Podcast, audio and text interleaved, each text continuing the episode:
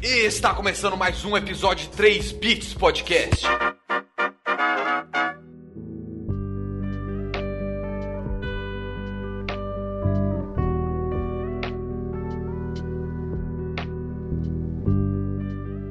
Bom dia, boa tarde, boa noite, meus queridos ouvintes tristes.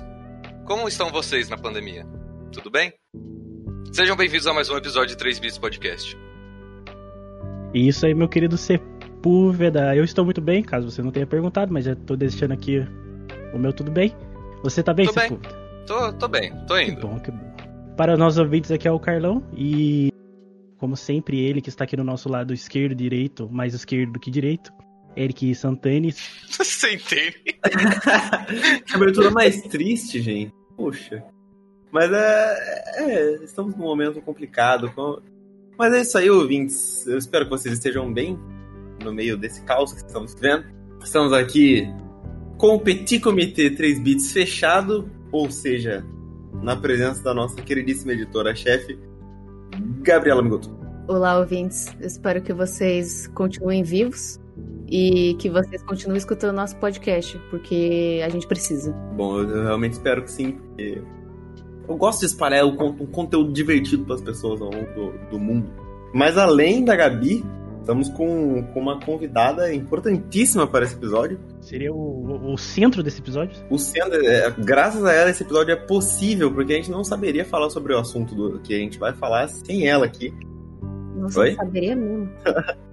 Quer dizer, eu fiz dois meses de psicologia, né? Vocês. Nossa, Quem é ela, Eric? Juliana Yumi, seja bem-vinda ao 3 Bits Podcast. Oi, gente. Estou muito feliz de estar aqui, muito feliz pelo convite. Isso, a gente agradece por você Não. ter aceitado Sim. participar, tornar esse episódio possível. Ah, é muito bacana estar aqui com vocês. Me senti já bem-vindo aqui. Ah, E é isso aí, galera. Hoje a gente vai falar um pouco sobre os efeitos da quarentena no, no mundo. né? Coroto No- do no- no- não no mundo, mas acho que mais na, no, no micro, né? Na, No cocoroto. dentro da cabecinha das pessoas. Que a gente vai no no Cocoro. cocoroto.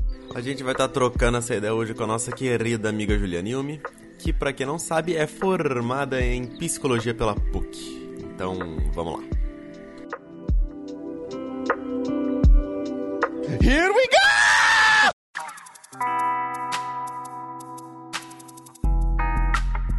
Ah, e chegamos pra mais um quadro de notícias aí, ó. Notícias não, né? Eu sempre falo notícias e não é notícia, é recados. Caralho, Sempre paro nisso, sempre. To- todo mano. dia. Não consigo. De shortinho curto, Gabriel Sepúlveda arrasa no vídeo TikTok. Isso mesmo, meus amigos. Esse é o primeiro recado do nosso momento. E agora um real que é ex-pastora lucra vendendo fotos e vídeos íntimos no OnlyFans. Meu amigo. Esse é bom. É, só recado de qualidade. Eu vi aqui, Eric Santana acaba de encontrar seu tênis. E agora ele volta. Seu tênis. É isso aí, ouvintes. A gente tá invadindo novamente pra dar os nossos recados pra vocês. É, todo episódio tem isso, eu não sei como vocês não se acostumaram ainda. Eu sei que tem gente franzindo a testa no momento, ficando puto, tipo, Exato. nossa, esses dois nojentos veio pros recados de novo, velho. Não é possível. Não, vai ter, vai ter. tem- todo tem- episódio. e Tem gente que já tá, já tá pulando já, já pensando, tipo, ah, cadê o BG? E tentando achar o ponto que a gente para de falar, entendeu? É, ué, a gente quer te notificar sobre a twitch.tv barra 3bits live. Exatamente, Sepúlveda. Começar que nós acabamos de finalizar a grande campanha de Cíclica. Que foi lindo. Foi lindo, foi emocionante, tocante, eu diria, né? E daí Aham. que nós trouxemos personagens aí que fizeram fizeram como é que eu posso dizer, atuações incríveis nos nossos jogadores, né? Nós jogamos aí com o nosso querido Ricardo Brandou e Sávio Hotz. Sávio Hotz. E eu não sei porque eu repeti o sobrenome do Sávio. e eles são os criadores do sistema de RPG cíclica, né? E aí a gente quis dar essa força pra disseminar mais e mostrar mais para o nosso público, por mais que seja pequeno, o coração é muito quente Uhum. gosta da gente. Então, você que, que acompanhou, muito obrigado. Eu espero que você tenha dado muitas risadas, curtido. Foi muito legal porque a gente foi a primeira live de RPG que a gente interagiu 100% com o chat. Então, o chat pagava 3 bitcoins pra, pra rolar o dado, tipo, não, você não vai tirar 20 nesse dado, não, você vai tirar um. Foi muito engraçado. Teve enquete, tipo, ah, o, o, o Eric vai ou não adotar essa criança que a gente achou na rua perdida? Vai, vai adotar. Então, essa interação que o chat teve diretamente com a história foi muito da hora e vocês foram maravilhosos conversando e zoando com a gente no chat. Teve gente que ficou farmando 3 bitcoins durante a semana e chegou no, no- na sexta-feira de RPG e torrou tudo só pra, tipo, fuder a aventura É, a gente tá falando com você mesmo, Gorlu. com você. que isso, Gurlux ajudou, mas também teve, teve heróis como o irmão do Eric aí, ó, Pedrola. Um beijo pra você que salvou a galera por vários momentos. E foi Nossa. isso. Foi uma aventura incrível de cíclica. E agora a gente tá rondando aí o que pode ser a próxima aventura do 3 bits, entendeu? E, né, temos aí, temos três opções na mesa. Essa é pública. Eu acho que vou apresentar aqui pra você e a sua reação vai me dizer qual pode ser a possível próxima. Pode ser? Tá bom. A primeira, Avatar Lenda de Aang. Hum, Ok. gosto. Segunda, Cthulhu com o Cícero narrando. Putz. Cícero aí. E a terceira, o clássico D&Dzinho Dark Souls. Tá. Tá. Então. Putz, pior que eu gosto muito do. Do Cthulhu com o Cícero narrando, velho. O Cícero manda muito bem Hum. narrando os. E meu voto vai ser de. vai- eu vou falar pra você. Em jogaria? Não vou falar gravado, não. Você eu jogaria os jogaria? três.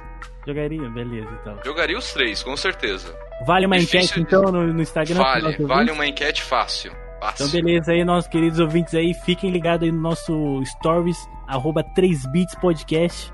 E lá fica de olho que a gente vai jogar uma enquete, então, perguntando pra você qual vai ser o próximo RPG do nosso, da- das lives lá na Twitch. E, Sepul, pra quem a gente vai mandar o salve agora? É verdade. Agora a gente tem que mandar um salve pra Vitor Rossi, nosso querido musicista, como eu gosto de chamar, quem faz música. Temos um, um a mais aí né, no- com o Victor Ross. Se você quiser escutar a música tema do RPG de Cíclica, é só você colar lá no, no Spotify dele, a música Trigger.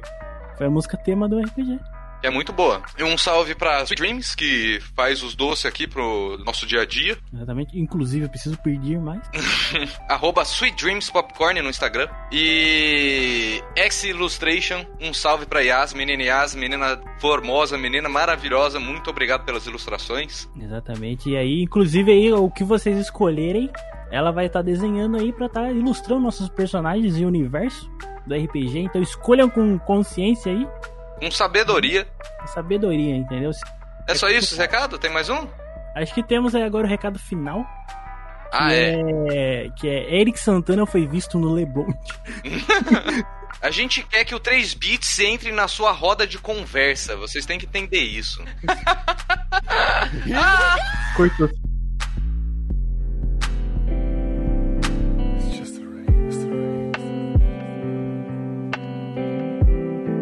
Bom, galera, como o Eric mencionou antes, a gente tá aqui com a nossa amiga Juliana, que é psicóloga. Ela é formada há um ano já na PUC de Campinas.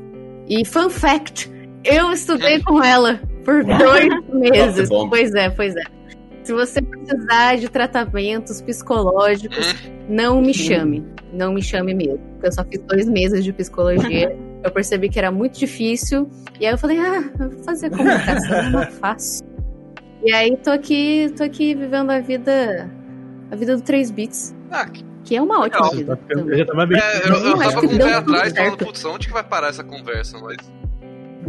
É uma vida cheia de, luxo. Não, deu tudo certo. Se você.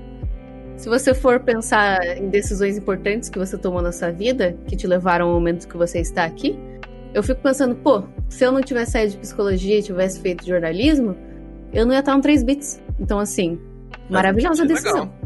Deu tudo certo, né, no fim. 100% Efeito borboleta. Efeito borboleta. Aquele Efeito filme maravilhoso com Braboleta. Ashton Kutcher que me deixa. me deixa totalmente fodida da cabeça. Falando em gente fodida da cabeça. Olha só. A pandemia tem acabado com o psicológico de qualquer um. Até da pessoa mais feliz do mundo. Pois é, Até foda, do foda. Eric. É a que- pessoa mais feliz. É a pessoa mais Queria muito que esse título fosse real. É parcialmente. Bom, é a pessoa mais feliz do meu mundo. é a Aí, pessoa mais feliz que já, eu já é o suficiente. pelo menos.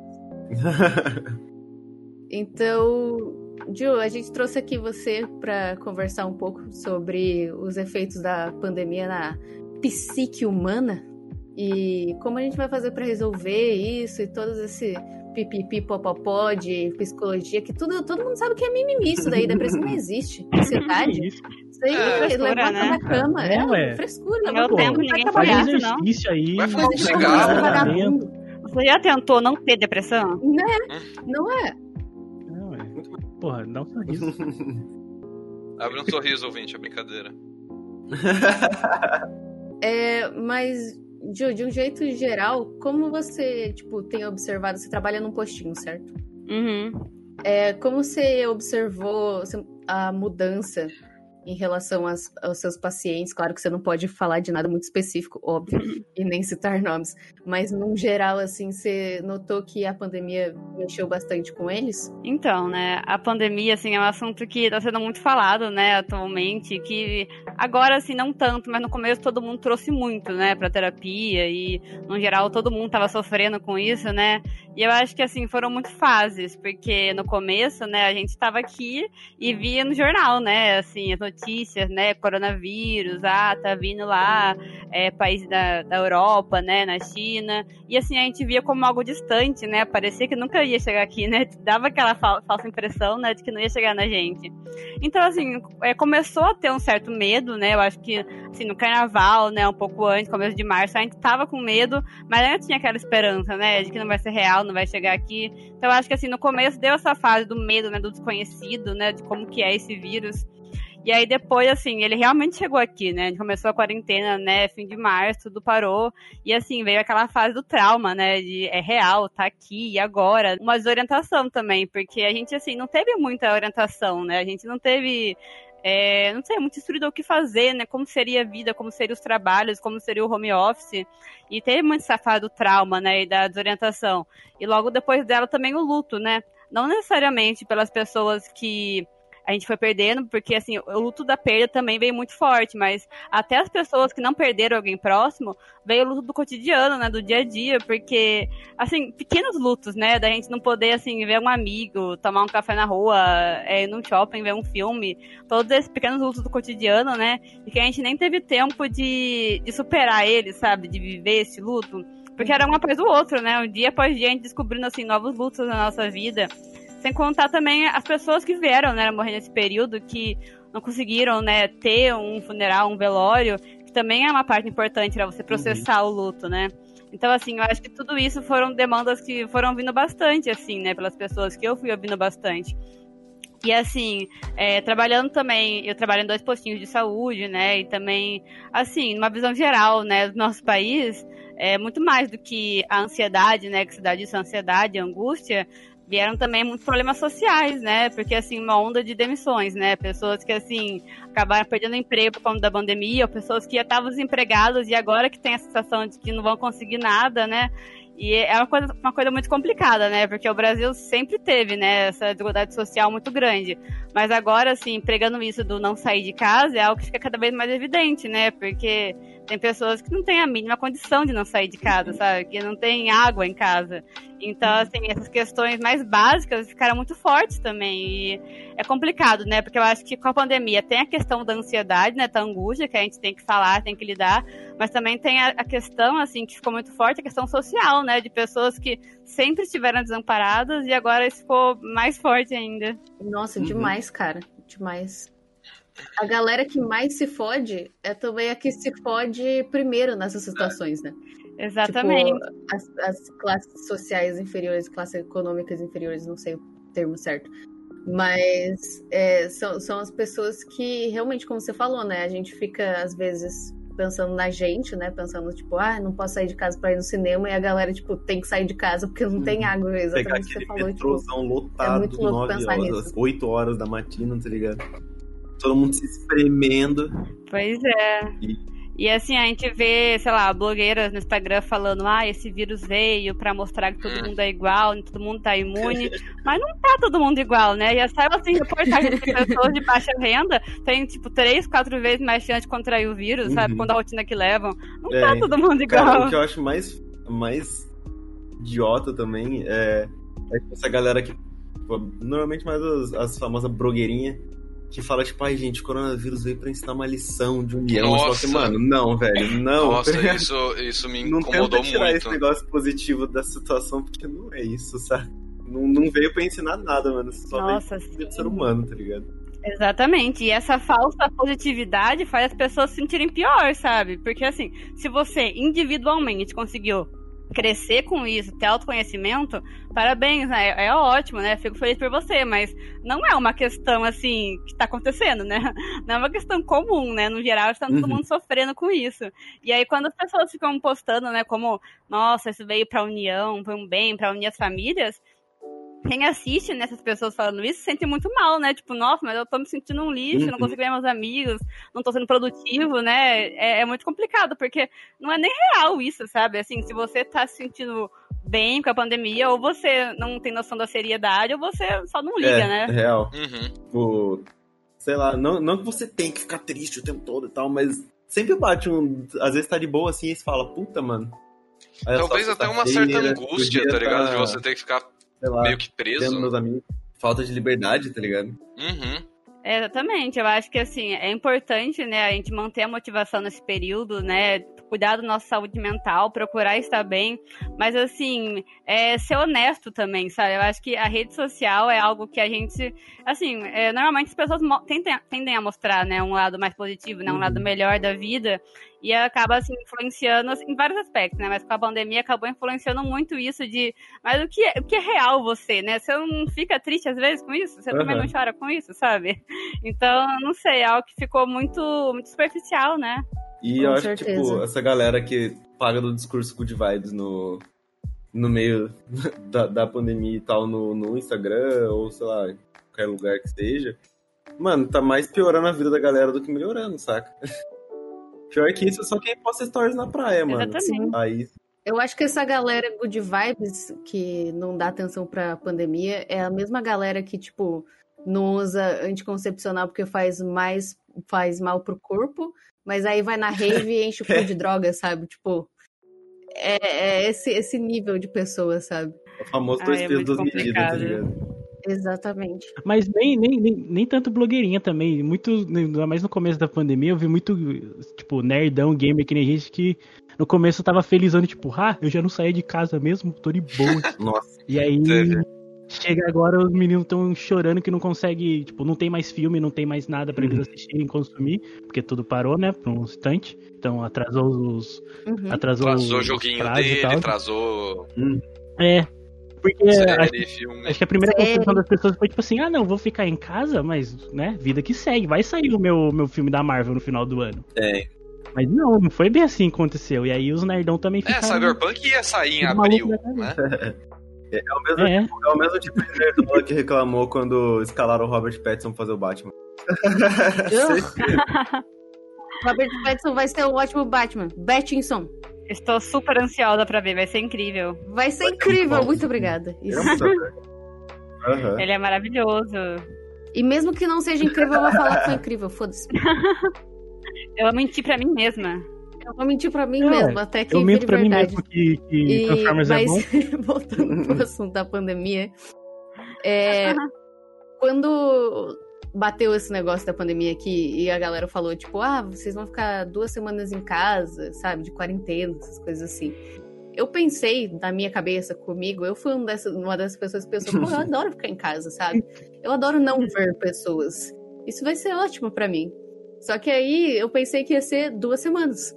Estamos aqui no sexto foda. mês, não é mesmo? E agora Olha que só. eu tô voltando a ver pessoas e coisas assim. E, Ju, eu queria saber, tipo, eu sou uma pessoa que eu sou muito introspectiva, sabe? Eu, eu não sou extrovertida nem um pouco. E eu gosto muito de ficar sozinha. Mas mesmo assim, tipo, por causa da pandemia, eu tive que passar muito tempo sozinha e isso me fez muito mal. Tipo, tem alguma coisa relacionada, tipo, do cérebro humano, num, num geral, assim, que, tipo, faz a gente ficar mal quando tá sozinho? Sim, o nosso cérebro é um cérebro social. Assim, a gente, da nossa espécie mesmo, sabe? A gente é, se desenvolveu, assim, né, em bando. A gente, é uma das nossas necessidades, sabe? A socialização, estar com os outros, é uma das nossas necessidades, tanto quanto comer, dormir, essas coisas. Então, assim, mesmo pessoas introvertidas, né, a gente precisa estar um pouco com os outros, né? Mesmo que não seja por tanto tempo, né? E também que é diferente, né? Quando você escolhe não estar com as pessoas e quando você não pode, né? Quando você é obrigado. Tipo isso, quando começou, né? As pessoas que ficaram mais em casa mesmo, né? Falaram, ah, pra, pra mim vai ser tranquilo, né? Pra mim vai ser normal. Mas assim, é diferente. Antes você optava, né, por estar em casa. Agora você é obrigado. E isso assim muda totalmente a visão. Porque quando a gente se vê obrigado a fazer algo, a gente começa a se questionar, né? Começa a trazer uma angústia, né? O querer sair, né? Porque assim, no começo, né?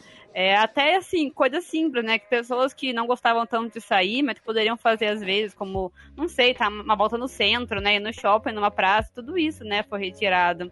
E é algo que. fa- E além, assim, da socialização, eu tenho o fato de que a gente vive numa constante ansiedade, né? Porque tem um perigo lá fora, né? A gente liga a TV, só tem isso, né? Na internet é sempre isso. Assim, é uma, é uma onda de ansiedade, né? Como se o perigo tá aí, né? Pode estar do nosso lado, pode estar longe, né? Mas o perigo tá aí ao nosso redor. Uhum. Nossa, loucura, é verdade. A gente É sente tipo o viver medo. com uma arma apontada na cabeça, tá ligado? Tipo, não, não tão literal, mas tipo, com o perigo ligado o tempo todo. Sim, exatamente. E até assim, eu sinto que muitas das pessoas que não estão levando a sério, né, a pandemia, né, que estão aglomerando, que se recusam a usar máscara, tudo isso, parece que é uma forma de negação, sabe? Uhum. De tentar fugir disso. De se eu não, não acredito que é real, Sim. então não vai ser real, sabe? É, muitas vezes pode ser isso também, porque quando a gente aceita que é real, é difícil, né? É doloroso, assim, aceitar que é real, né? Que a gente ficou bastante tempo assim, vai ficar mais um pouco, né? Que pessoas estão morrendo. É, acaba sendo mais fácil você ficar nesse refúgio de, não, é tudo mentira, né? Tudo fake news. Tipo o filme do Batman, que vai ser ótimo. Importa o que acontece. Vou dar um exemplo até um pouco mais próximo, tá ligado? Aqui em casa, saca? É, Meu pai nunca respeitou, então meio que né, pra ele já não, já não tem mais esperança. É, Mas, o, por exemplo, no começo da, da pandemia e tal, minha mãe até respeitava, pai, tipo, sair de casa mesmo só de vez em quando. Aí, beleza. Meu pai é Minion, então não, nunca, sempre achou bobo, sei lá o quê. Usava máscara, mas era mais porque se ele não usasse máscara, a gente enchia o saco dele até ele perder mais cabelo do que ele já não tem.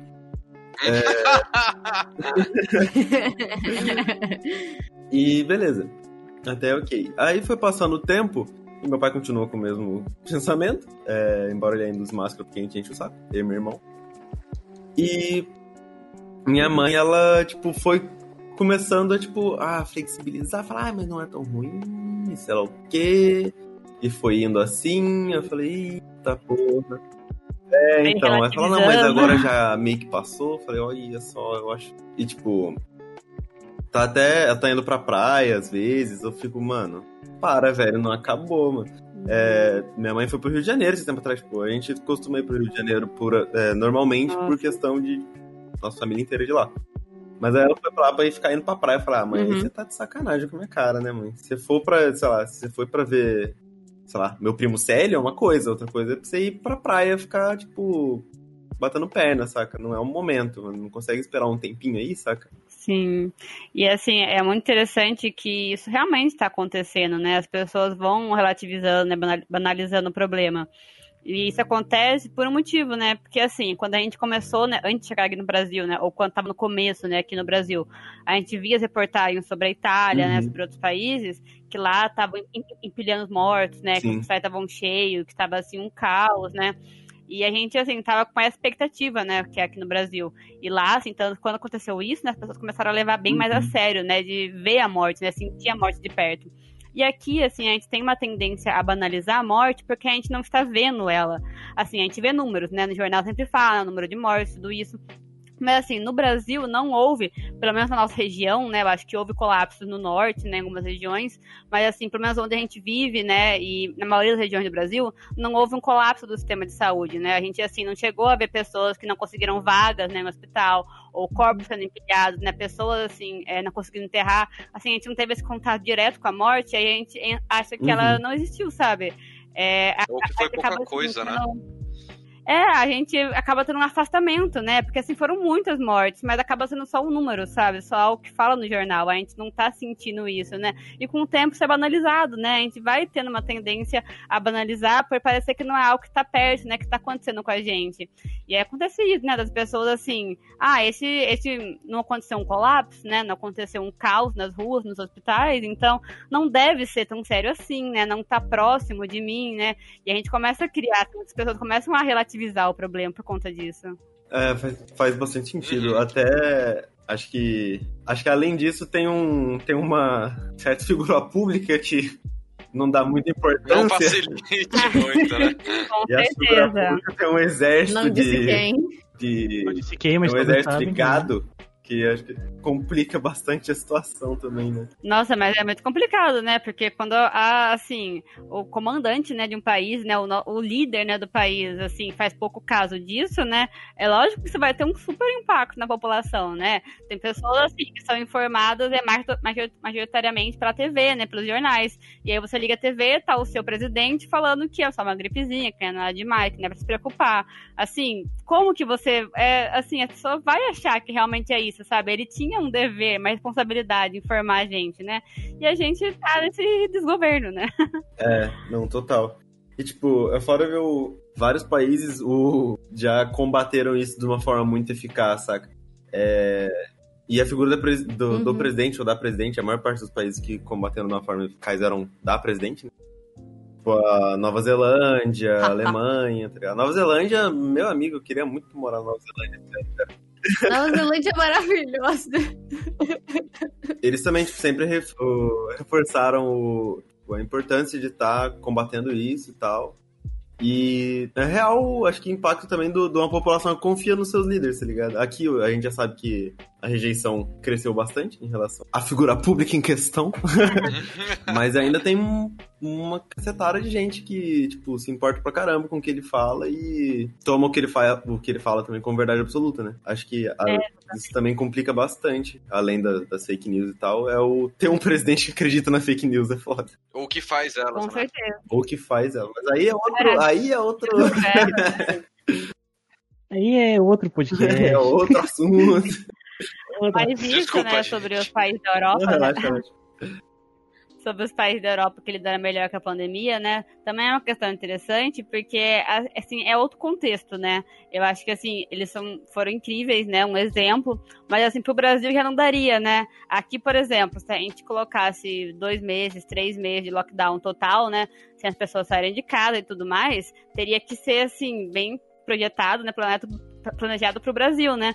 Como eu disse, a gente tem uma população que é, boa parte não tem água em casa, né? Que não iria dar conta de ficar em casa recebendo um auxílio de, não sei, 600 reais. Então, assim, a gente teria que planejar um outro tipo, né, de lockdown, que atenda às necessidades da nossa população, né? Aham. E só que, assim, nada foi feito, né?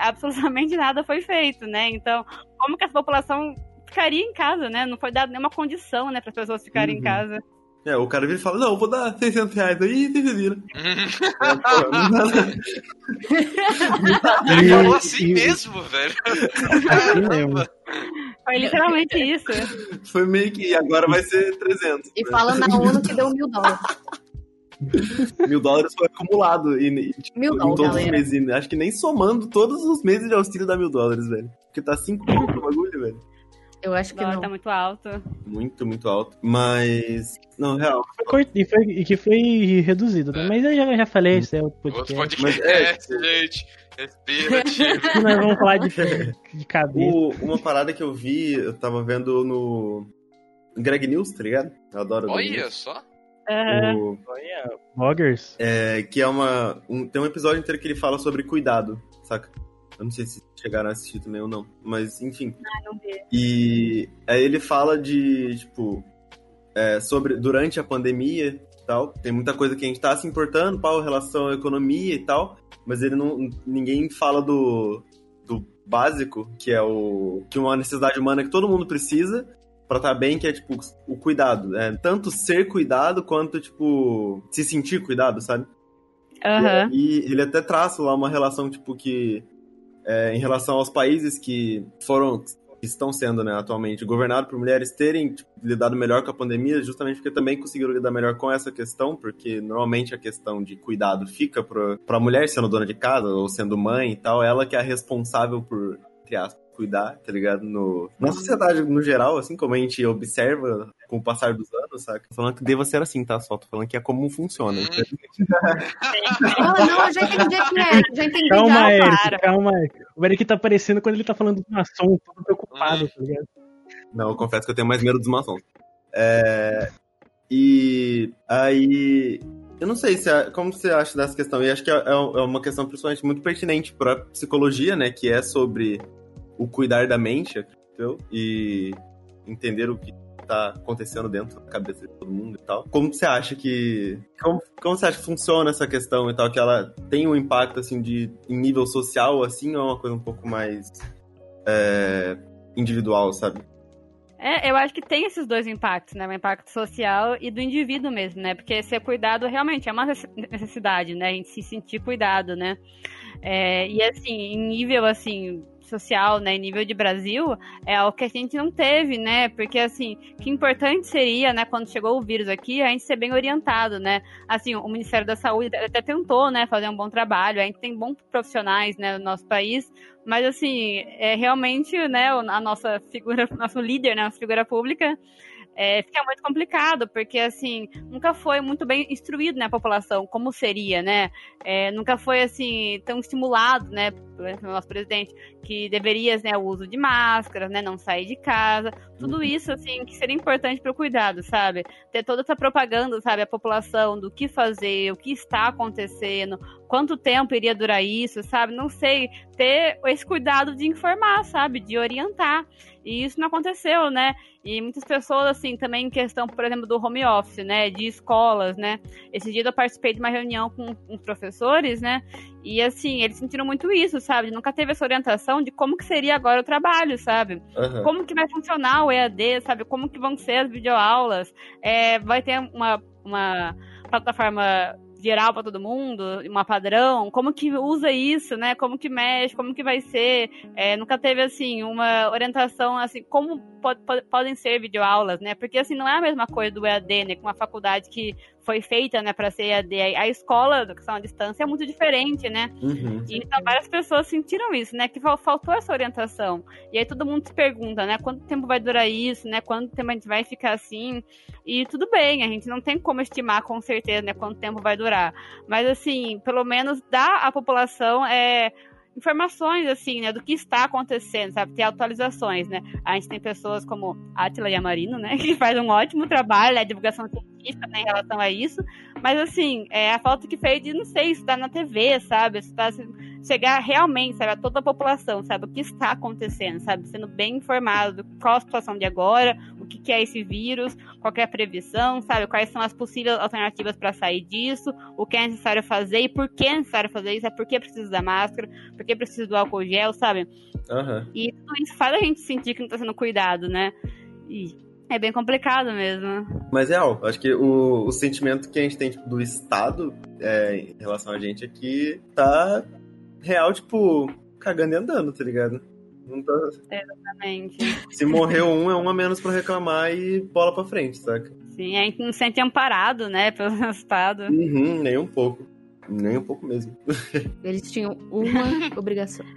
E a gente tem ótimos pesquisadores, né? Ótimas pessoas que estão estudando tudo isso, mas assim, também não são valorizados, né? Então é muito complicado. Uhum.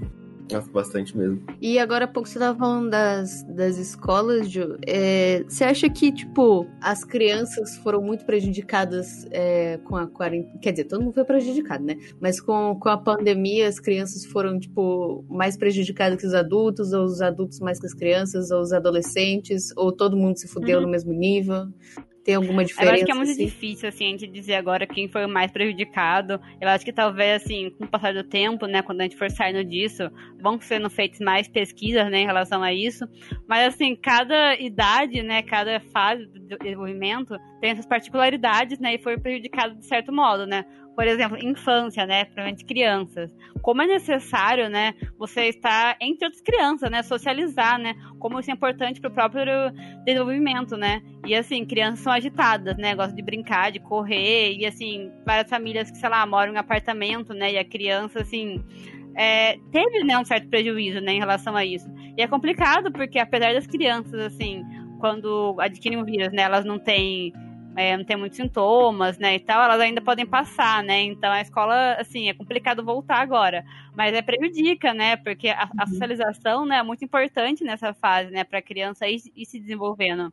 E assim, com adolescentes, né, também teve toda essa questão da escola, né, assim, pessoas que iam fazer o Enem esse ano, né, que acho que vão fazer, né? Porque, pelo que eu sei, não foi cancelado, né? E assim, teve todo, todo prejudicado o ensino, né? As escolas é, públicas, né? Tiveram bem mais dificuldade de como, assim, continuar esse ensino, né? Muitos dos alunos não tinham acesso, né? A ter uma videoaula ou contato pelo Face, por grupos. Então, assim, foi muito prejudicado, né? E tem, tem essa questão psicológica, né? De sentir que perdeu um ano, né? Entre aspas, e todo esse cansaço. E assim, com adultos, acho que tem mais a questão do trabalho, né, do home office, que ninguém estava pronto para isso, né, preparado. Muitos trabalhos, assim, acho que teve o lado bom, né, que assim, perceberam que alguns trabalhos podem ser feitos de casa tranquilamente, né, e foi ótimo. Mas eu acho que com outros trabalhos, assim, também tem a questão de ter dificuldade de colocar o limite, sabe, do que é a vida pessoal e o trabalho. Eu vejo uns amigos comentando e tal, que com o home office, o chefe, assim, não tem tanto esse limite, sabe? De saber quando parar de pedir as coisas, quando parar de trabalhar, e trabalha muito mais horas do que estivesse no presencial, então tem essa questão, né? E assim, é difícil também, assim, quando você faz o home office, né, assim, entender na né, sua cabeça que você está agora no trabalho, né? Porque você não está assim no contexto, né, no ambiente de trabalho, então tem tudo isso. Também tem as pessoas que continuaram trabalhando presencial, né? Que assim é muito complicado, porque ficaram esse tempo todo expostas, né, ao, ao vírus, né, com esse medo, né? Vendo pessoas que estão assim, saindo, indo pra praia e elas ali trabalhando.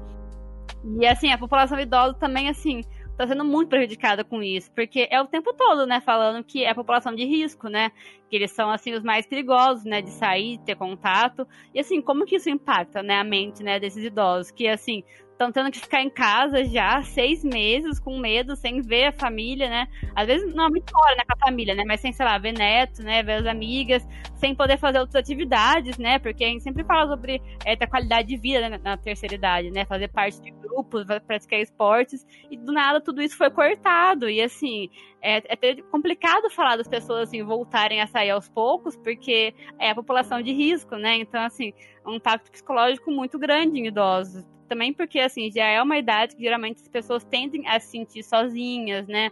Porque vão perdendo parte da família, né? Também tem, às vezes, assim, da pessoa na, na, terceira idade sentir, assim, que não é útil, né? Por não ter o trabalho, uma função. Então, eu acho que, assim, o impacto psicológico nessa população também está sendo muito grande. E a gente vai ter que lidar com isso, né? Quando tudo passar.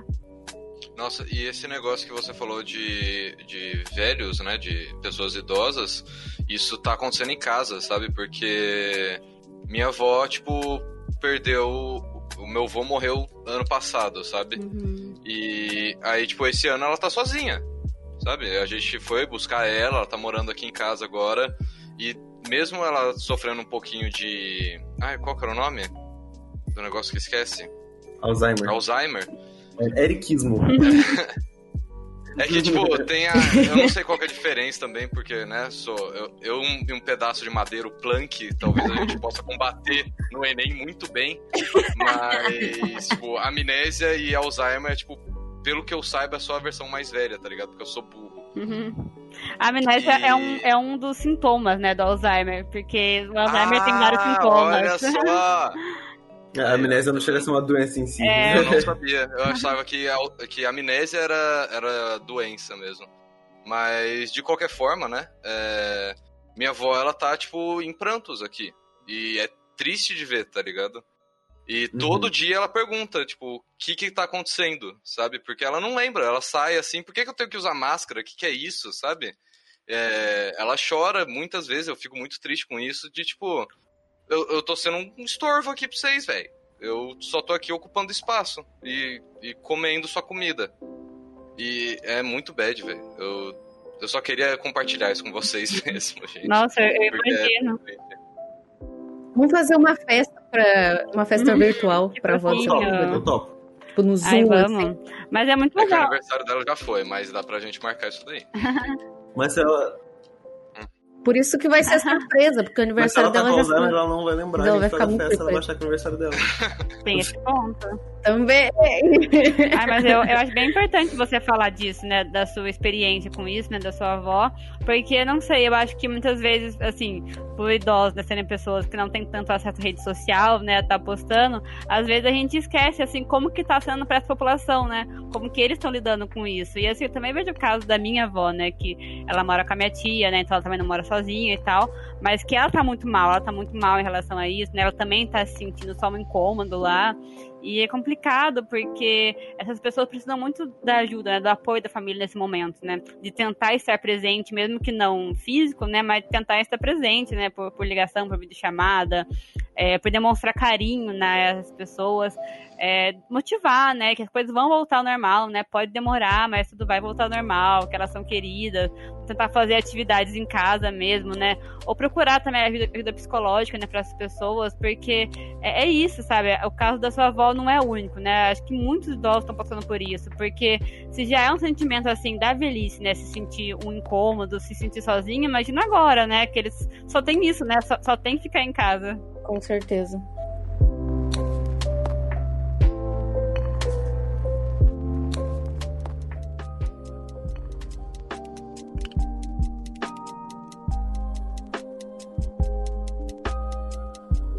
Eu acho que o Carlos podia fazer, podia fazer comentários ótimos sobre o bagulho do home Eu office. também acho. Não é home office se eu não saio de casa. Já deixo. Mas eu odeio home office com todas as Por minhas quê? forças. Primeiro momento que já falou de chefes que não tem noção de, tipo, ah, já passou das seis, mas eu ah, tô te mandando, pô, é só uma artezinha, é só um Instagram, sabe? Ah, não vai levar esse tempo, entendeu? E esse é o, o- o clássico, mas também o, o por conta de eu trabalhar com publicidade e agora mais coisa que eu trabalho numa produtora, não numa agência. De que, tipo, o cliente que não tem noção nenhuma de que hoje é. que já passou das seis, ou que é sábado ou domingo, e fica, tipo, cobrando, ou perguntando, ou mandando o trabalho, entendeu? Então, isso quebra a. quebra a rotina de, de empresa, porque mesmo que tá todo mundo home office, ainda tem um horário comercial. E aí esse meu horário comercial foi meio que quebrado. Então é, tá sendo muito fácil pra para as empresas se perderem do tipo, ah, o, o cliente mandou isso quanto? Ah, mandou quinta-feira, 8 da noite. Tipo, Uhum. quem que vai olhar o grupo do cliente quinta-feira, 8 da Nossa, noite? assim. E, nossa, é, é complicado porque muitas vezes, eu acho que até o Eric comentou isso hoje no Twitter dele, e é até legal falar, Fala. que de tipo, a gente se... porra. Vou te expor aí. De que, é, por quando a gente tá em casa, é, é muito fácil a gente sentir que não tá produzindo. Porque, pô, tô em casa, tô, pô, um clique eu abro meu joguinho, sabe? Um clique eu tô, eu ia assistir um vídeo no YouTube no almoço, pô, já tô no quinto, sabe? Então, é um sentimento que, que simplesmente não estou produzindo, acaba mais atrapalhando do que ajudando, sabe? Do que a pessoa fica se cobrando o tempo todo. Eu me cobro o tempo todo, tipo, caralho, mano, tô demorando muito aqui, hein? Porra, devia estar fazendo isso aqui mais rápido. E é foda, eu não gosto. é- é- eu não gosto de home office, gente. Não, mas eu super entendo. E essa parte do, do que eu não falou, que, que você também falou, né? De cliente perder noção é, é 500% real, velho. Tipo, Eu trabalhei por home office por um tempo, uns seis meses, é, ano passado. E não era situação de pandemia, claro. Mas o home office acho que não altera, independente do, da pandemia ou não, é trampar de casa. Mano, era tipo, meu trampo era até às seis. Até às seis não, era até às cinco. E direto eu já fiquei, tipo, até, sei lá, ficava horas a mais fazendo mesmo, saca? Eu só. E era, e era um negócio, tipo, ah, não, é, é o que o Carlos falou. O cara vira e fala, ah, não, é só um postzinho pro Instagram, sei lá o quê. Aí você faz real o post em 15 minutos. Aí você manda pra aprovação. Aí demora 10 minutos pra eles responderem pra dizer que tem que mudar alguma coisa. E aí no final você já foi uma hora mais e você nem viu, tá ligado? E o que salvava era, era que, tipo, eu tinha faculdade ainda, então eu falava, galera, não mexo mais nisso aqui, eu tô em faculdade, falou. tá ligado? Foda-se que você quer, agora eu vou pra faculdade, não vou perder aula. Às vezes nem era pra ir pra aula, era pra ficar no bar, mas, mas era desculpa, tá ligado? Nossa, eu tenho um amigo também que trabalha com publicidade e falou das mesmas queixas assim, durante agora a pandemia, né? Que assim, sobre isso, né? De ficar até tarde, de chefe não ter noção, né? Mandar coisa assim, muito além né, do horário de trabalho. E é muito complicado isso, né? Saber colocar esse limite, né? Porque às vezes com um chefe você não pode, né, colocar esse limite, né? Porque você tá numa posição assim, é, tá superior a você, né? Então você não pode colocar esse limite. E assim é muito difícil, porque realmente o home office tem muito disso, né? É muito fácil, né? Você entrar num joguinho, entrar num vídeo, entrar fazer uma outra coisa, né? Porque tá ali, né? É só você fazer, às vezes até assim sem querer, né? Assim meio sem pensar, só por você estar tá em casa, né? Você esquece e entra em alguma outra coisa, né? Então é muito mais difícil, né? Acaba sendo muito mais cansativo, né? Trabalhar de casa. E uhum. por isso que eu falo, assim, uma dica que eu dou, né, para as pessoas, assim, meus pacientes e tudo mais, é para quem faz home office, assim, acordar na mesma hora, ou assim, é, mais cedo, assim, do que você vai trabalhar, né? Às vezes não na mesma hora, né? Porque você trabalha longe da sua casa, mas acordar, assim, um tempinho antes de começar o trabalho, e, assim, tomar um banho, colocar uma roupa, né? Tipo, roupa de ir ao trabalho, sabe? É, se arrumar como se você fosse ao trabalho, comer alguma coisa, né? E aí começar. Porque, assim, a gente precisa ensinar pra nossa cabeça, né? Que agora é o horário de trabalho, né? E isso facilita. Porque, assim, a gente estando em casa, nosso quarto, do lado da cama, assim, é muito difícil, né? Tá tudo muito ali, né? E eu acho que, além disso, né, isso que o Carlos falou, né, da produtividade, é algo muito complicado, porque tem uma certa cobrança em ser produtivo, né, nesse período de assim parecer que tem pessoas fazendo exercício, pessoas fazendo novo idioma, né, fazendo várias coisas com a pandemia, e a gente tipo, meu Deus, mas eu tô super cansado, eu não consigo fazer nada. Então tem um pouco dessa pressão pra ser produtivo, né? Só que a gente tá num período, né, de pandemia, assim, a gente tá num período de ansiedade, de angústia, assim, a gente tem que sair vivo disso, né, e não ser produtivo. Nossa, muito obrigada por dizer isso, porque eu fico assim pra mim mesmo o tempo inteiro, sabe? Tipo, cara, por que, que eu não tô aprendendo outra coisa? Por que, que eu não tô fazendo exercício? Por que que... E, tipo, eu vou pra terapia, sabe? Eu tenho minha psicóloga e ela já falou isso pra mim várias vezes, mas se alguém não falar isso pra mim todo dia, eu esqueço, sabe? Tipo, parece que meu cérebro rebuta e volta, tipo, me cobrar coisas, assim, fazer quando, quando eu Fazer durmo. um bot no Twitter pra lembrar a Gabi todo dia, sabe? Porque não foi produtiva hoje. Por favor, por favor, faça isso. E, tipo, eu, eu é, participei do Papo Sem Pauta esses dias atrás. Escutei Papo Sem Pauta, galera. O podcast ótimo, está no Spotify, está em todas as plataformas, eu acho, não sei. Mas participei do Papo Sem Pauta.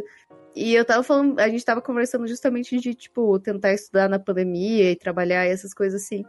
E, mano, eu tenho déficit de atenção. Tipo, eu normalmente já me distraio. Eu na sala de aula me distraio. Tipo, eu passo uma formiga e eu penso, hum, como é que foi o dia dela? O que será que ela tava fazendo?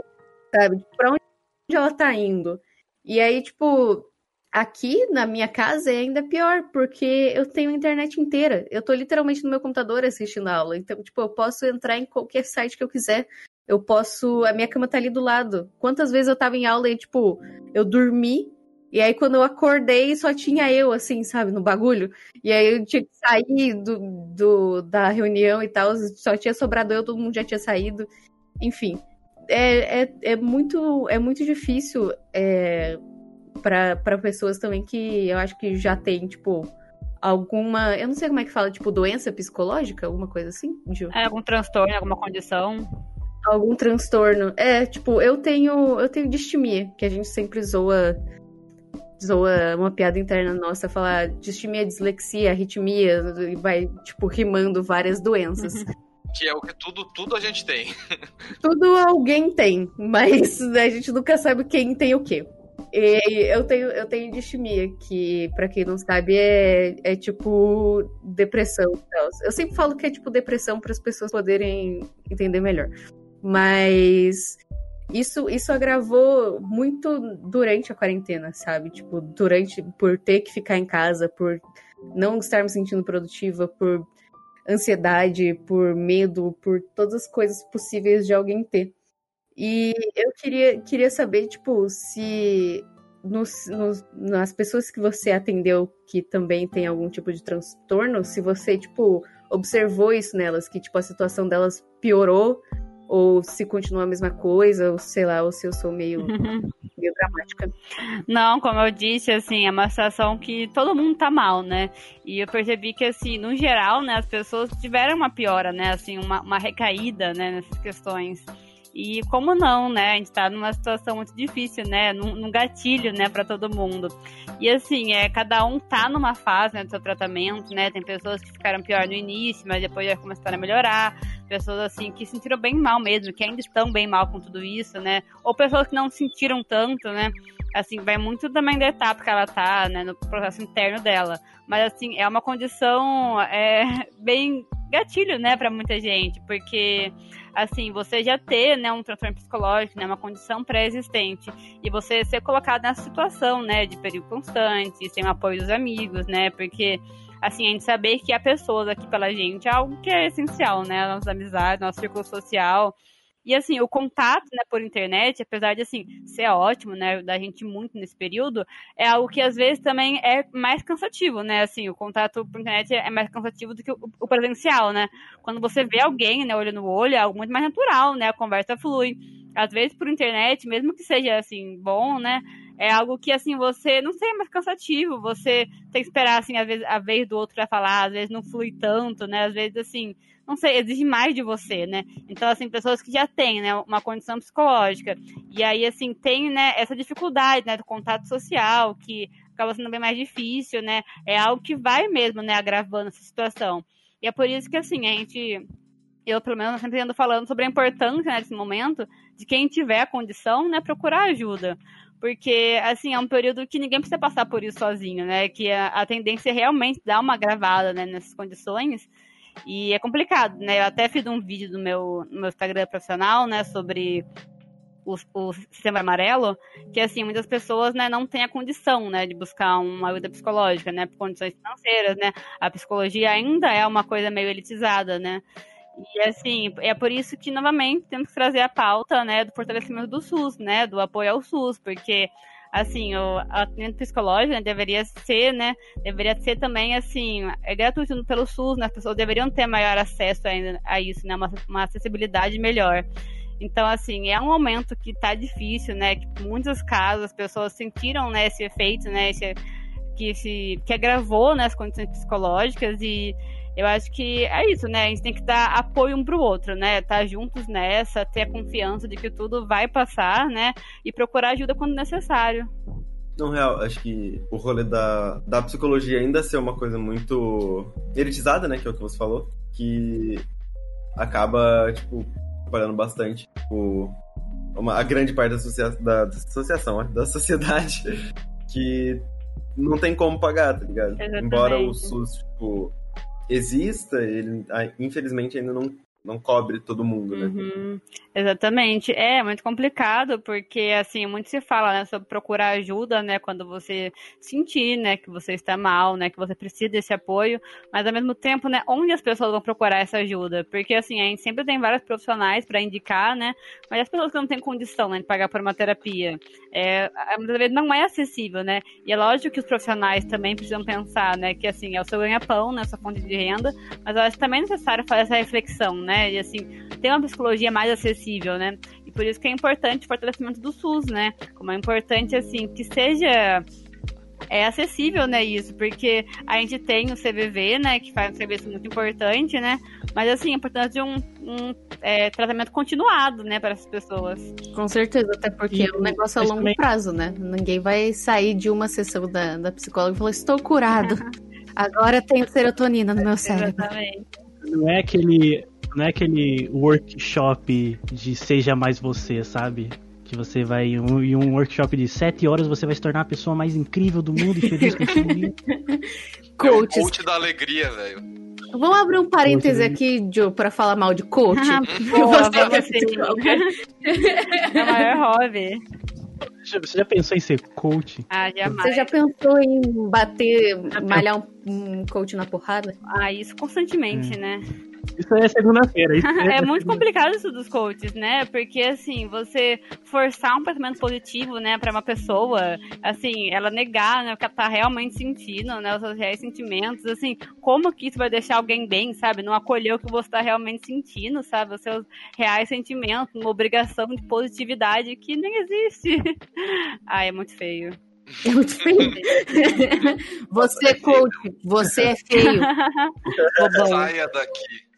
E, tipo, claro que se sentir bem é da hora, tá ligado? Eu acho que é ótimo, é o ideal. Quando você tá se sentindo bem, são excelentes momentos, mas, tipo, por mais que se sentir mal seja uma bosta, eu acho que às vezes precisa, tá ligado? Tipo, Sim, sei lá, senão você não tem uma limiar da sua vida de quando as coisas estão legais e quando não estão, sabe? exatamente. Bom, o filme lá, o Divertidamente já ensina Ai, isso. que filme Nossa, verdade. Abraçar a fossa, escutar aquele Coldplay chorando na cama, pô. Ah, eu tenho limites, cara, não escutar com de play. Ai, Eu sabia Só ter um exemplo, limite. Cada um com seu Coldplay. Cada um com o seu Coldplay, sabe? Cada um- Ah, não, tudo bem, tudo bem. Mas Entendeu? isso, né, das emoções, né, tem até um exercício que às vezes eu faço em terapia, né, com as pessoas, de assim, é, nomearem coisas positivas e negativas de todas as emoções, sabe? Ah, um aspecto positivo e um negativo sobre a tristeza, sobre a raiva, sobre a alegria.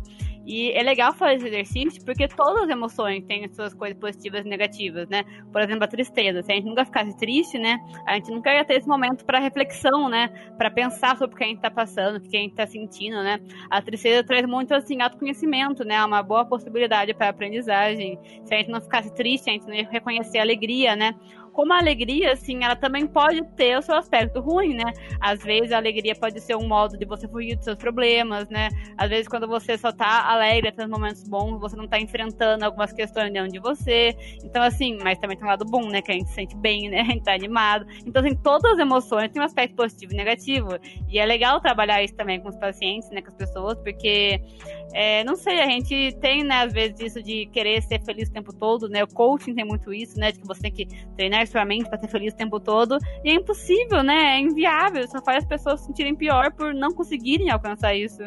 Caraca, eu Isso nunca tinha pensado nesse bagulho da, da emoção, o lado positivo. Cara, é genial, velho. Eu também eu nunca Genial. tinha observado por esse prisma. Nossa senhora. Nesse momento vai estar no fundo aquela, o, o universo explodindo.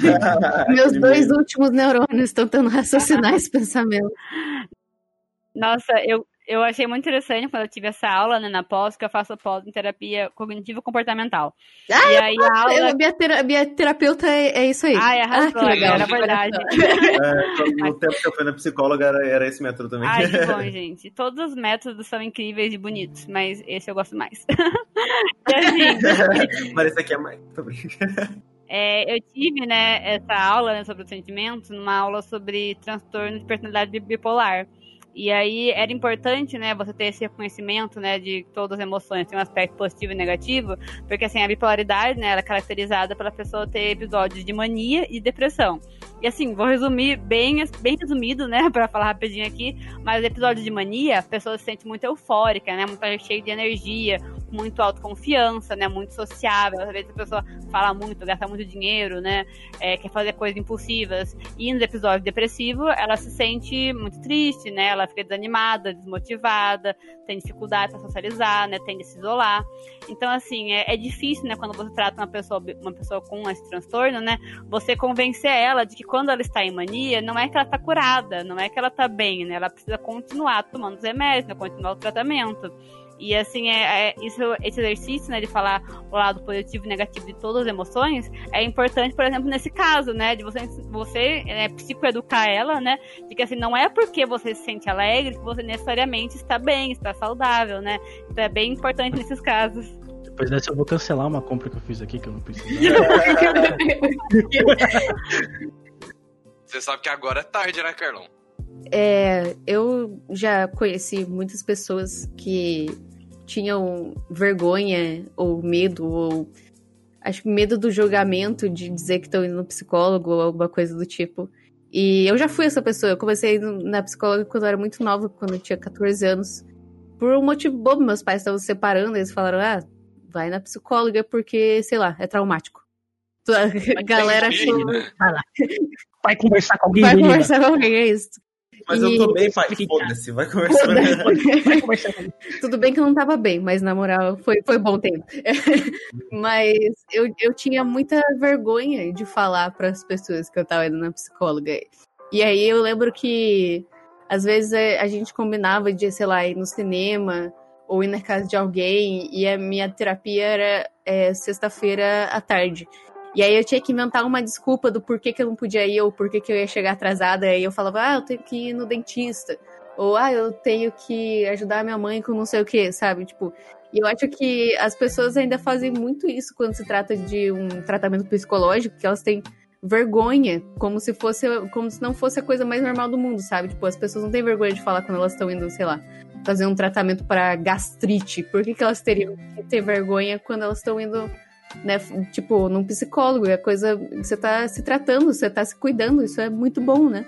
Exatamente. E tem muito esse estereótipo mesmo, né? De que você vai na psicóloga, então você é maluco, né? Você é doido, você vai ser colocado na caminha de força, né? E principalmente eu, eu percebo, né, na minha experiência, entre pessoas mais velhas e entre homens, né? Que tem ainda mais, né, esse estereótipo. Eu acho que principalmente porque a psicologia é uma profissão é nova, né? Relativamente nova. E assim, nos nossos pais, né? Ainda mais nossos avós, assim, ninguém ia, né, pra psicóloga, né? Ninguém pensava muito sobre isso.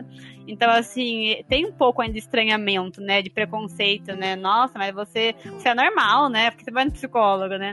Tem essa questão, ah, você parece feliz, né? Mas você tá sempre rindo, por que você vai no psicólogo, né? Tem muito esse estereótipo, né? De pessoa maluca, né? Pessoa louca. E, assim, o que que é ser maluco, né? O que que é ser louco para essas pessoas, né? O que que isso quer dizer? Mas, mas além disso, tipo, você acha que também que é uma, uma, uma desinformação do tipo, como.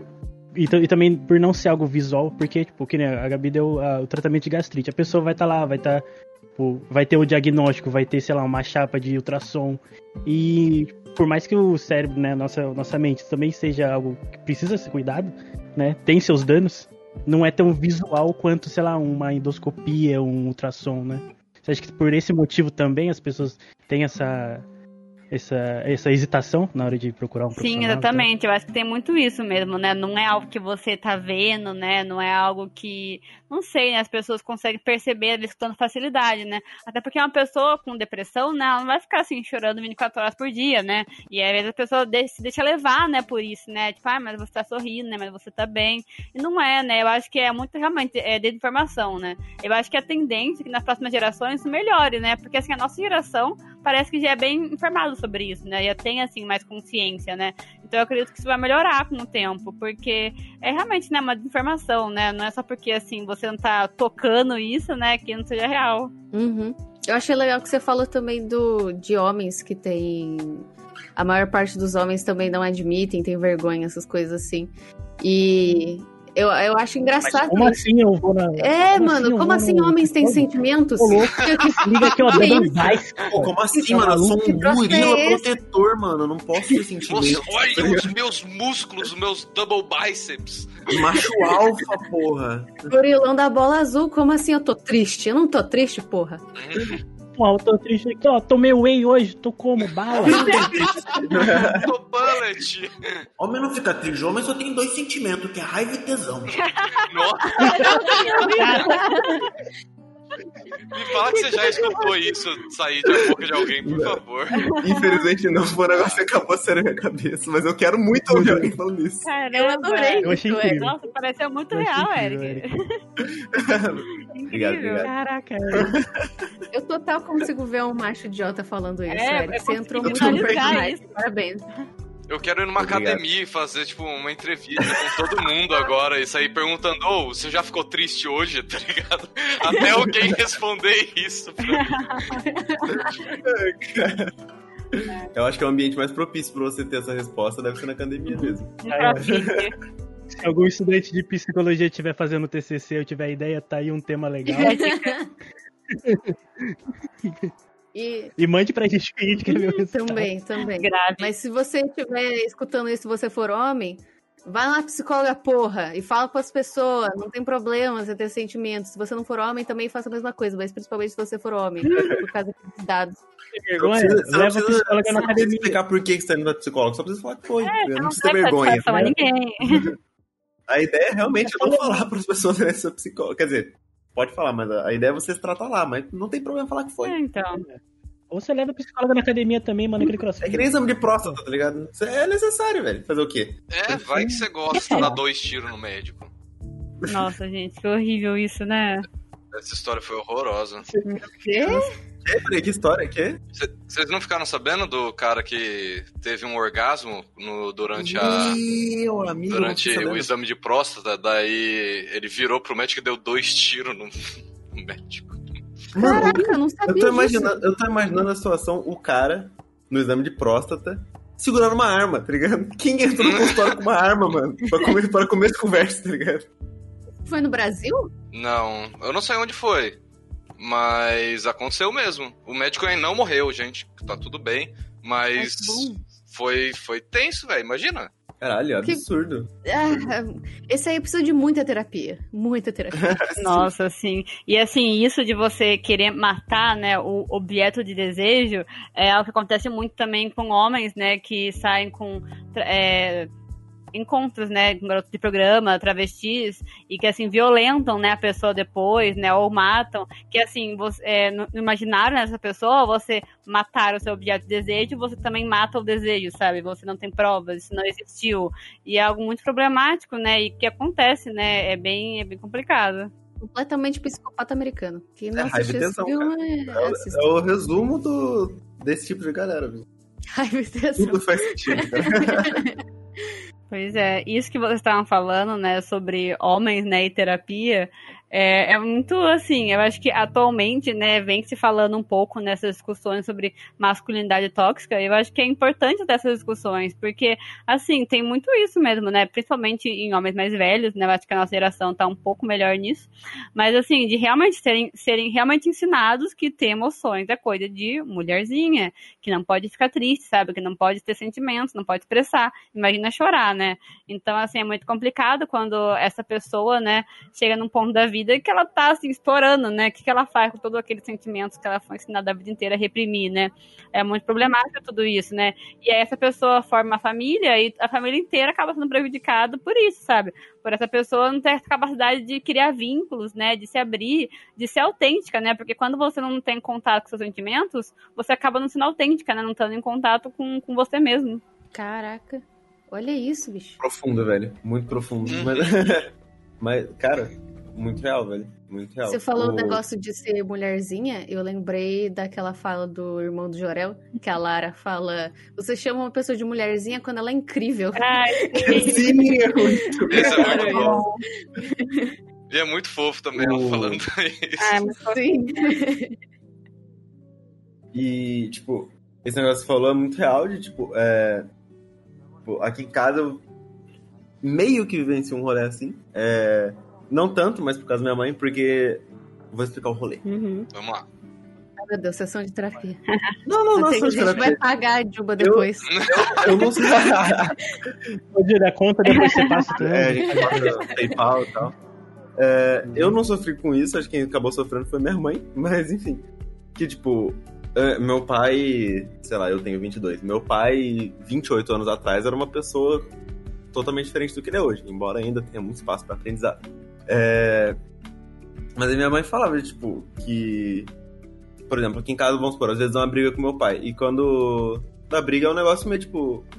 Eu não, eu não vou ter paciência pra ficar três anos ensinando a parada pra ele, tá ligado? Uhum. Tipo, olha, pai, você não pode pensar assim, sabe? Que eu vou falar, pai, isso aí tá errado. aí ele vai vir discutir comigo e falar, "Ai, não tá, sei lá o quê. Falo, ok. Aí minha mãe, tipo, ah, não, filho, porque você não conheceu seu pai 20 caralhadas anos atrás? Que ele falava que viado bom era viado morto. Coisa, eu falei, caralho, mãe. Coragem foi a sua, né? Na real, de casar com uma pessoa assim e ter esperança Né, de que ela vai mudar, tá ligado? Porque. E aí ela falou, tipo, ah, não, mas ele tá se desconstruindo aos poucos, é muito difícil pra ele. E esse rolê de, tipo, reprimir sentimentos, eu acho que é, tipo, 500% real. Porque meu avô era. Eu não cheguei a conhecer meu avô. Mas isso foi ensinado do, do Por meu ele, avô né? pro meu pai. E meu avô não era, tipo, uma boa, uma boa pessoa, assim, saca?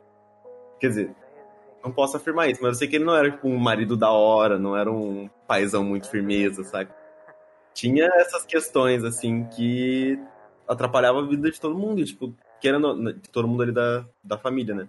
E, querendo ou não, isso é, um, é uma coisa que aconteceu na minha família, mas é um reflexo de muitas outras famílias também, tá ligado? Da família Sim, tradicional certeza. E que brasileira. acaba, pô, no, no âmbito social, como são várias famílias, acaba atingindo a sociedade como um todo, saca? E isso é uma bosta, mano.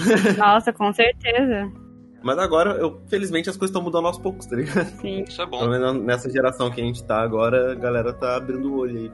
Tá na bad aí, ó. Você não precisa ser o provedor de toda a força e masculinidade do mundo.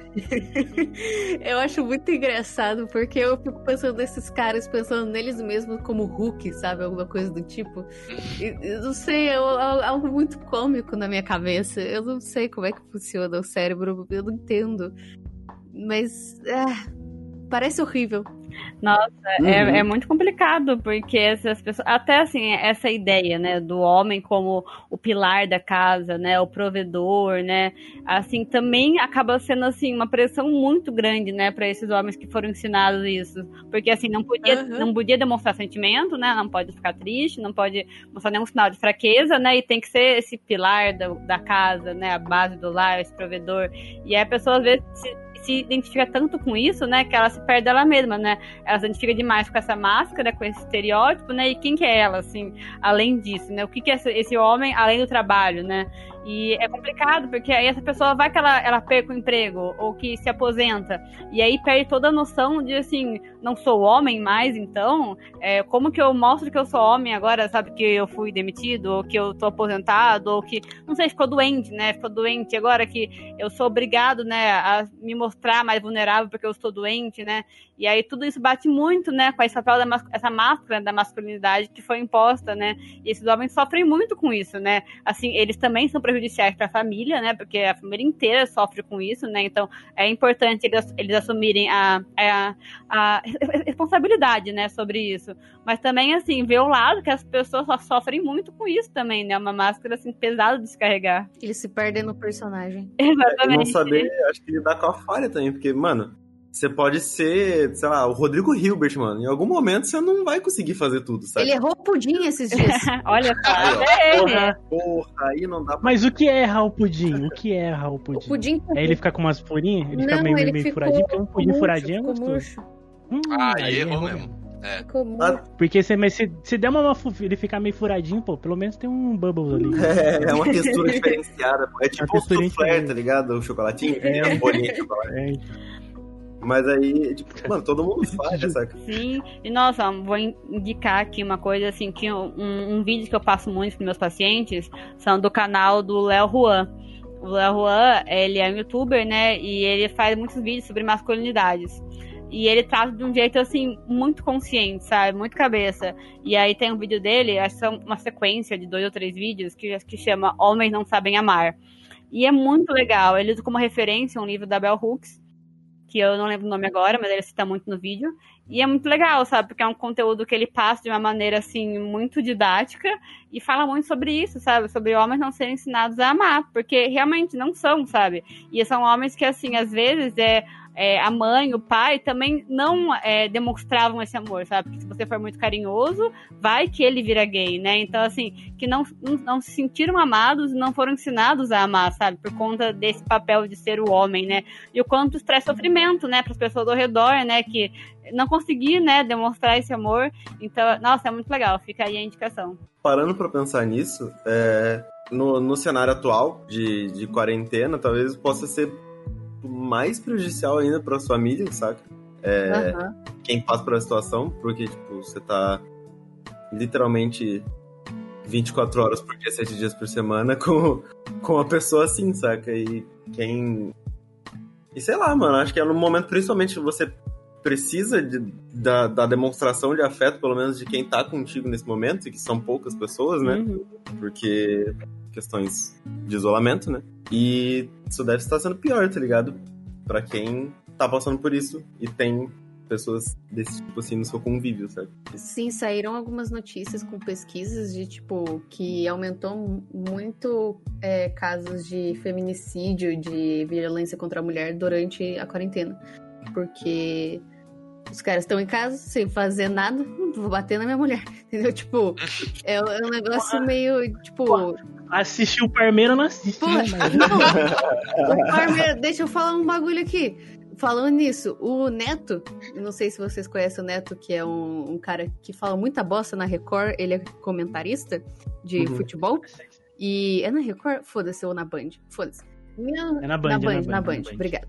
É, na Band. Ele falou, é, a hora que estavam pensando em voltar com o futebol e não sei o quê, ele falou um negócio do tipo: ah, tem que voltar ao futebol mesmo, porque eu tenho vários amigos que estão trancados em casa sem ter o que fazer, e aí fica batendo na mulher e fica quebrando as coisas. E, Caralho. e aí, pelo menos, se tem futebol, eles se distraem. Tipo, ele fez um bagulho, ele falou um bagulho nesse nível, assim, cara. Meu Deus, nossa. mano. Caralho. Imagina, imagina você ser uma mulher que tem que ficar trancada o dia inteiro na sua casa, sofrendo violência do marido. Tipo, se você sair de casa, você morre. Se você ficar em casa, você morre, sabe?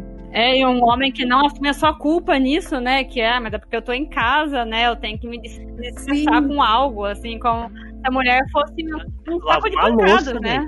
Lava uma. Compra um de um Ah, bobo, bicho. É, compra um saco de areia, mano. Porra. Vai na, compra um saco de, de cimento, tá ligado? Que é mais barato do que comprar um saco de areia daqueles pendurais. Você tá para de ser violento, filho da puta!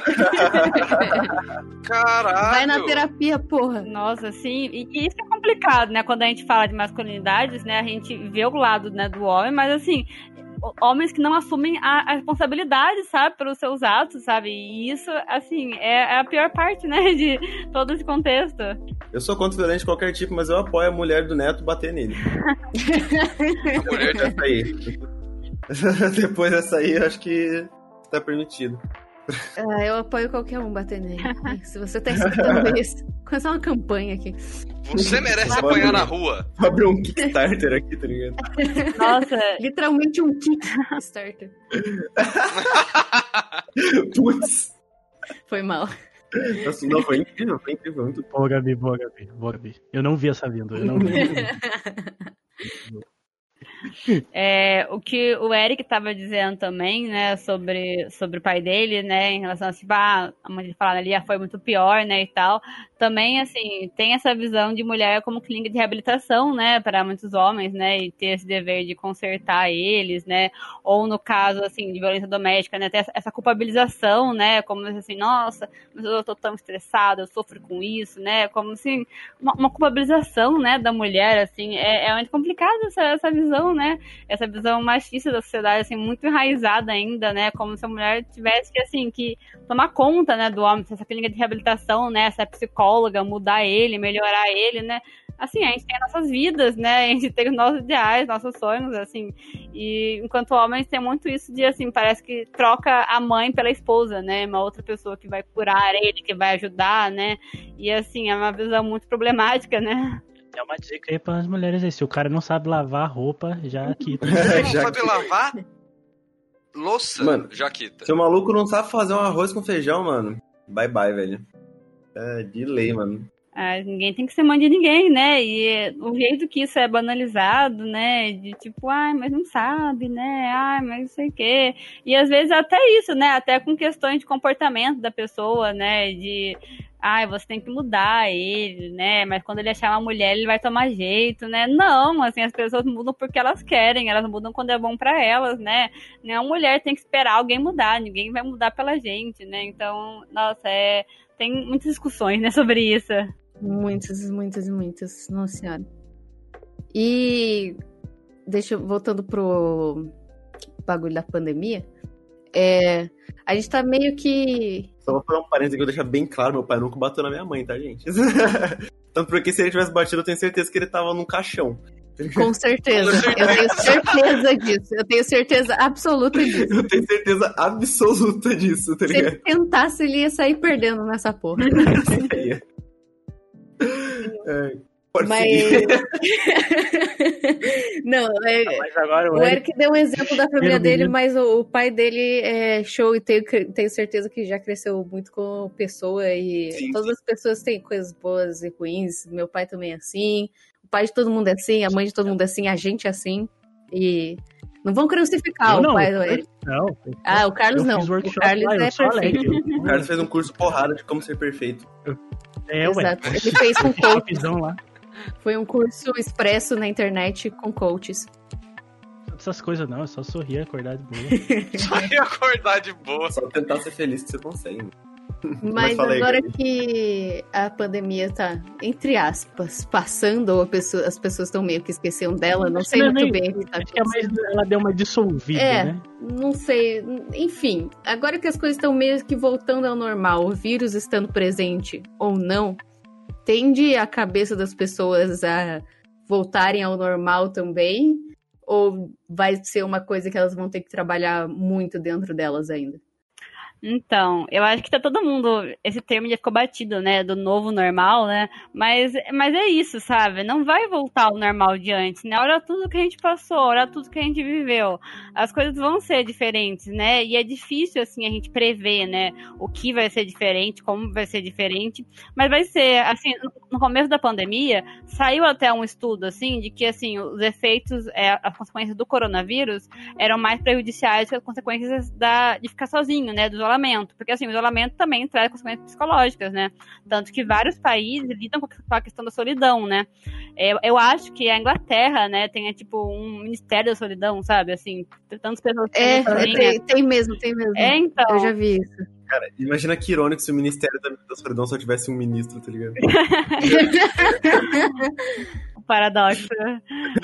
E, é, Enfim, e é isso.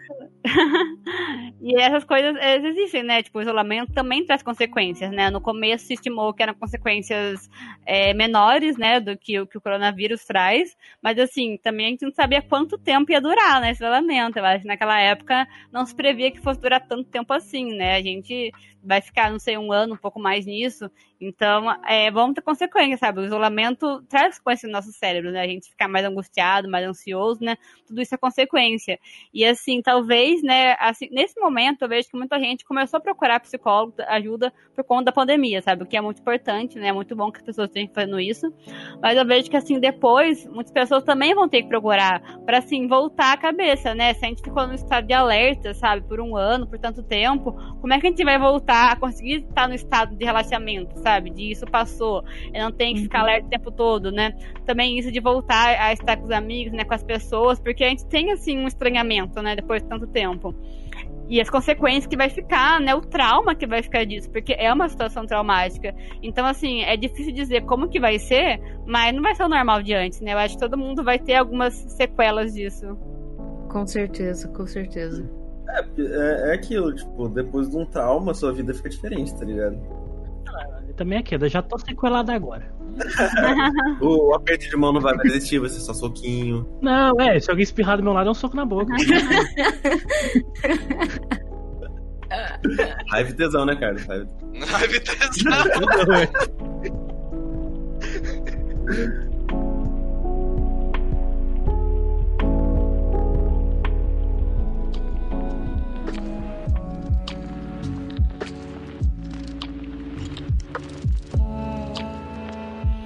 E aí, seria, seria muito importante se, assim, o isolamento realmente conseguisse trazer algumas discussões importantes, assim, né? Por exemplo, em relação ao, ao estudo, né, à educação. Porque, assim, a, a, as escolas, né, são um modelo muito antigo, né? Assim, o, o, jeito que é a escola hoje em dia, né? E que legal seria se, por conta da pandemia, né, conseguisse, assim, promover mais discussões sobre como seria o ensino, assim. Porque os alunos, por exemplo, a escola municipal, né, ficaram sem, assim, é, o, não sei, a agenda, sabe, de, de matérias que deveriam ser passadas, né?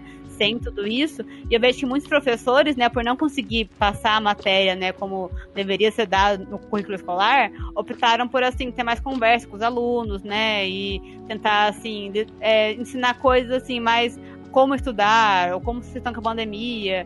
E assim, é, os alunos sobreviveram, sabe? Um ano sem um estilo, não sei, clássico de escola, sabe? Então, como seria legal que a gente pudesse pensar agora sobre, por exemplo, como seria bom juntar a tecnologia com a escola, sabe? várias coisas que poderiam ser mudadas, sabe, na forma de ensino, que poderia ser usado mais é, meios, né, celulares, coisas com isso, ou assim, o que realmente outros assuntos que poderiam ser abordados na escola, sabe? Porque assim, com a volta aos presenciais, a gente vai ter que falar disso. A gente não pode voltar ao presencial fingindo que não aconteceu, assim, um ano de pandemia.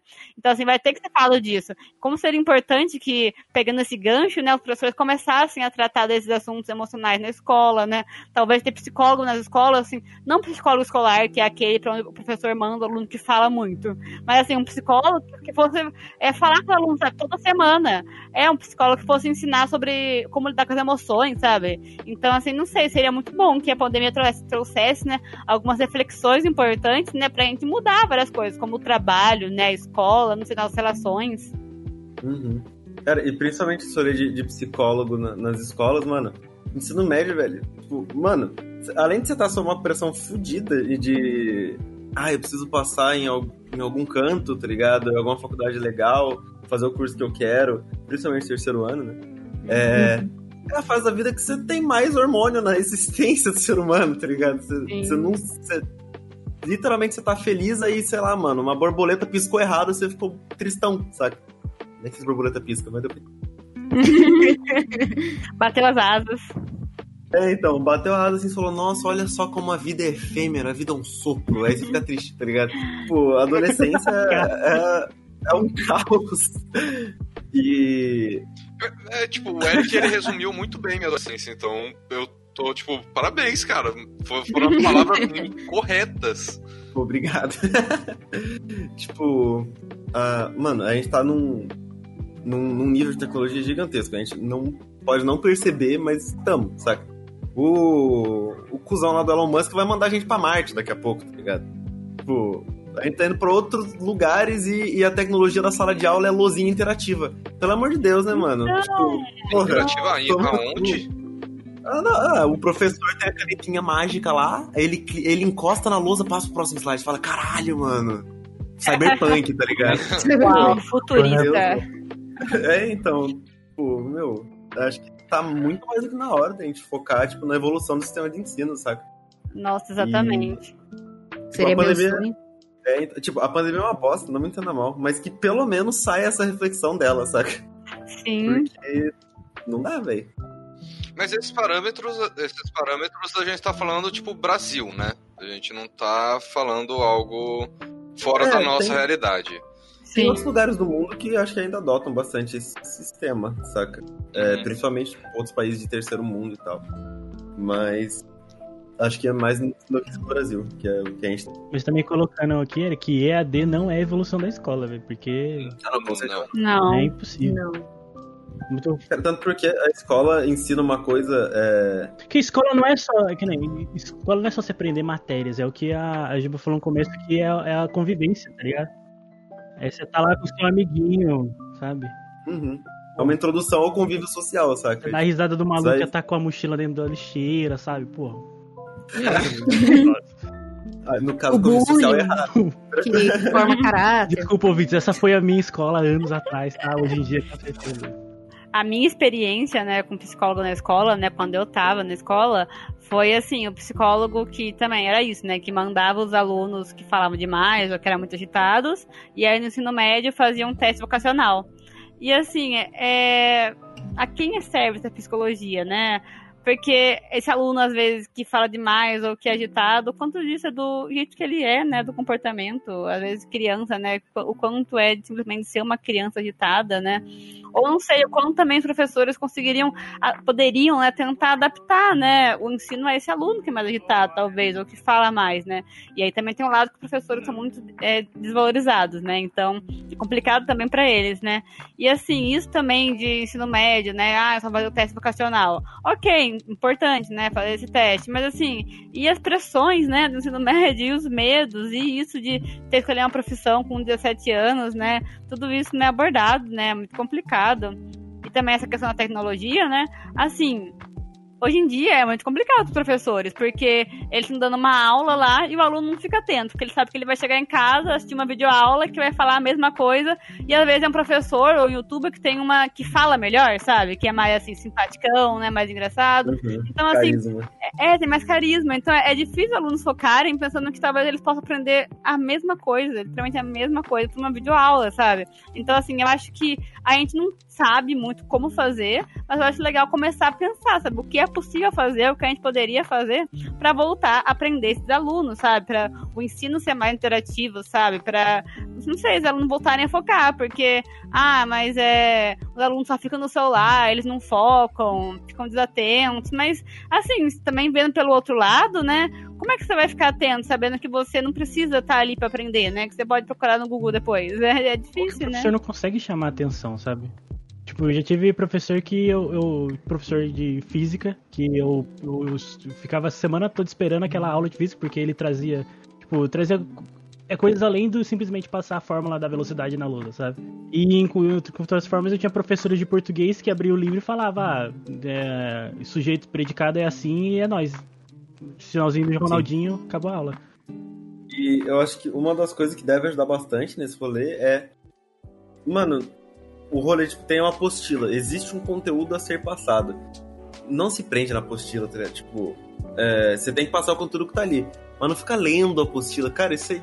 Ah, não, tá ligado? Dá um jeito, saca? É, claro que eu não posso falar, nossa, isso é culpa do professor. Às vezes a escola pede isso e tal. Ou tem dia que o professor também não teve tempo de criar uma aula mais didática. Então, todos somos humanos, todos Cometemos erros. sofremos na vida, tá ligado? temos Estamos erros, ou, ocupados. ou um dia É passou. porque o professor tem que dar 1.300 aulas pra poder ter um salário mínimo. Exatamente. Então, tipo, mas acho que tá na hora tipo, de dar um flip, tá ligado? Tá. E é muito isso que a Gabi falou, né? Que o professor é muito desvalorizado, né? Assim, se ele se sentisse valorizado, né? Tivesse um salário digno, fosse uma, uma profissão, assim, que as pessoas percebessem a importância, né? Ele estaria muito, mais motivado, né? A fazer uma aula melhor, a ter mais carisma, a pensar em novas formas. Porque, assim, Uhum. recebendo tão pouco, né? e Com tanto trabalho, é difícil a pessoa se sentir motivada, né? Assim, ela já fica tão cansada, né? Com a rotina, né? E é por isso que sempre o problema é o capitalismo, né? Concordo, não podia concordar mais do que isso, cara. Não é um Sempre episódio do 3 nisso. bits se a gente não fala mal do capitalismo. Muito obrigado, Gil, por ter trazido essa pauta. Isso tem que ser falado, né? É problema de tudo. Vocês já sabem, o recado é sempre o mesmo. Tome os meios de produção.